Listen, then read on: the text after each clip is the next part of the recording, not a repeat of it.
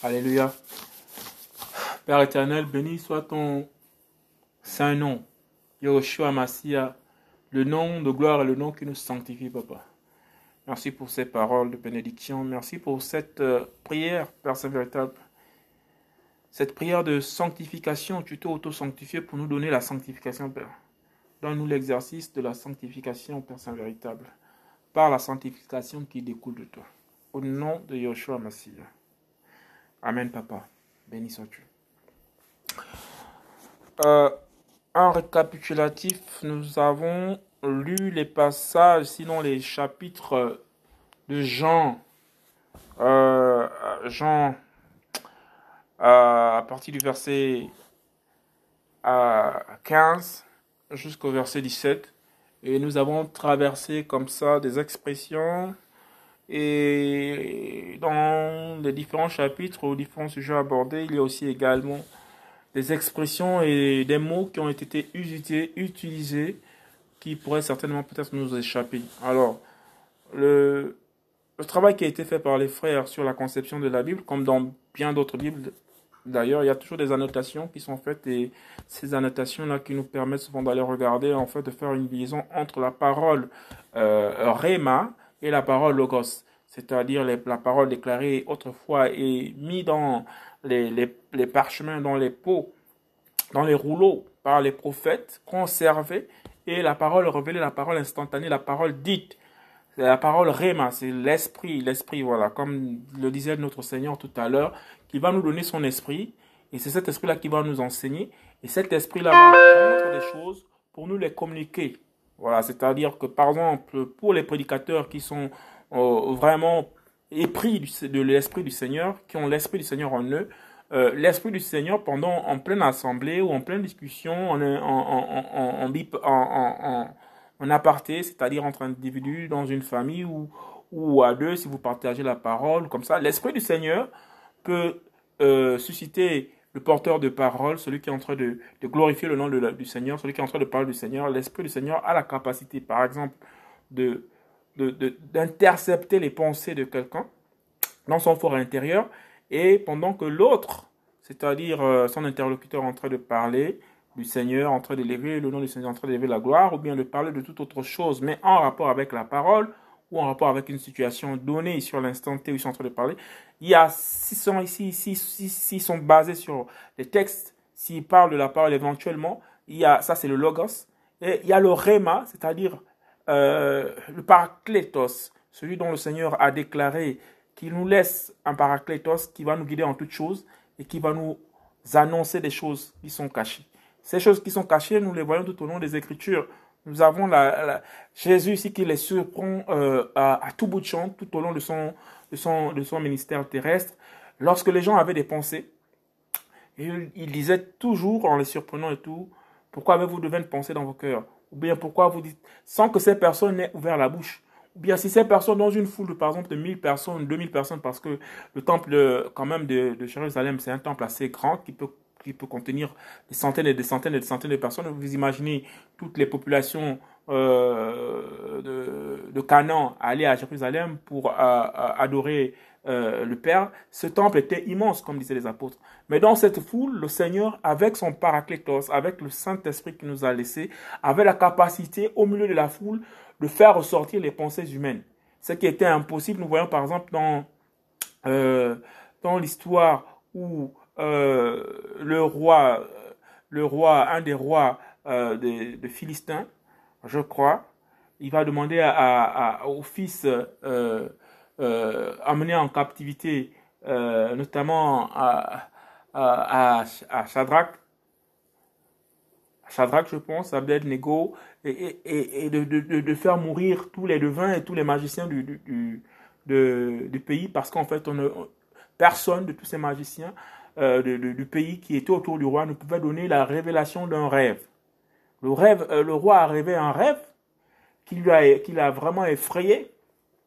Et il va consulter les grands mages, les magiciens, qui sont certainement à la solde du roi, qui reçoivent les avantages, les honneurs et l'argent et certainement beaucoup de biens pour le roi. Et il va leur dire, vous avez cette fonction de, magicien, de savant, et c'est sûr que vous avez l'omniscience de toutes choses, vous avez euh, vos entités avec lesquelles vous travaillez, vous avez la possibilité de prédire l'avenir, de voir et de lire certaines choses, et il leur dit que voilà, dites-moi ce que j'ai rêvé, donnez-moi la signification de ce rêve. Si vous ne le faites pas, je vous fais exécuter tous. Alors ça, ça mis les magiciens et les devins dans tous leurs états. Ils ont essayé de trouver, euh, euh, comment dire, une manière de d'apaiser l'invective du roi, la décision du roi, parce qu'il se voyait déjà mourir, et que, ayant consulté certainement ceux qui leur servaient de, de, de, de, Elohim, c'est-à-dire des dieux là-bas qu'ils consultaient, des dieux des autres nations, ou les pratiques qu'ils faisaient, aucun de ces esprits, soit-il esprit de, mort, ou esprit de l'air, ou esprit des étoiles, peu importe la capacité de marche, aucun n'avait la, la, la, puissance d'aller chercher et de deviner, ou bien de voir ce que le roi avait revêtu. Et quand cet ordre va sortir, il y a des personnes très aguerries qui vont dire que non, mais tu ne peux pas donner l'ordre de toutes les exécuter parce qu'en fait, dans, dans, dans, dans, ce parterre de, de, savants, de sages, de magiciens, de, voyants, euh, de mages, il y a parmi eux ceux qui sont d'une race pure et qui ont un Elohim, et cet Elohim qui les révèle toujours euh, cette partie. C'est comme ça qu'ils vont aller vers euh, euh, Shadrach, Abednego et, et, enfin Daniel, qui, qui s'appelait, qu'on avait donné le nom de Belshazzar parce qu'il était rentré, euh, on avait changé leur nom. Vous savez, quand on initie quelqu'un à quelque chose, surtout dans des sphères assez hautes, on vous attribue maintenant des patronymes et des noms. Et euh, Jésus aussi, quand il est venu, notre Seigneur, il a dû changer aussi le nom de quelques disciples pour leur donner l'autorité euh, euh de, certaines choses. Certainement que la parole et l'esprit sait pourquoi il a agi comme c'est. Mais nous le voyons bien que dans certains rites, dans certains cultes, les noms sont souvent changés. Or, le Seigneur dit qu'il nous a donné un seul nom par lequel nous avons autorité de sanctification. Lui-même s'est sanctifié par nous. Ce nom que tu m'as donné, je leur ai fait connaître. Ton nom. Or, le nom que lui, qui lui a été donné, c'est le nom de Yehoshua Amasia. Yahweh Sauveur. Et c'est ce nom-là qui a la capacité de révéler les secrets les plus enfouis. Et lorsqu'on va consulter Belshazzar, c'est-à-dire Daniel, Daniel va dire à cette époque-là, nous sommes certainement à 600, 600 ans, 500 ans en arrière avant l'avènement de Christ, Daniel va dire, la, loi que le roi est en train de prendre, de faire exécuter tous les savants du, du royaume, tous les magiciens, est trop forte. Mais j'ai un Elohim, laisse-moi aller consulter cet Elohim et certainement que si le roi le veut, l'Elohim d'Israël euh, me donnera certainement des, réponses par rapport.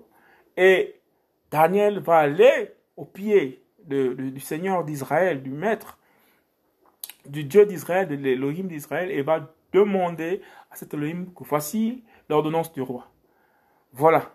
Nous ne savons pas ce qu'il a, qu'il a, qu'il a, qu'il a eu comme rêve, mais Seigneur, tu connais toutes choses. Et le Seigneur va lui révéler au détail, point par point, pour avoir une capacité de, de, de, de, retenir tout, toute cette vision.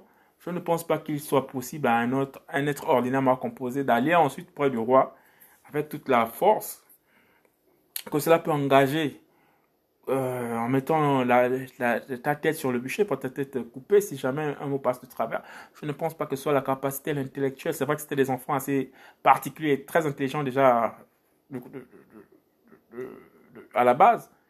Mais aller euh, encore reprendre encore mot par mot sans laisser aucun détail, parler au roi directement comme ça, et le roi va reconnaître exactement tout le rêve qu'il a eu sur sa couche à en arriver à ce point-là, c'est sûr qu'il y a forcément à cette époque-là le paraclétos, c'est-à-dire l'Esprit du Seigneur qui dictait la parole. Et c'est ce qui se passe avec les fils, les vrais enfants du Seigneur dans la foi.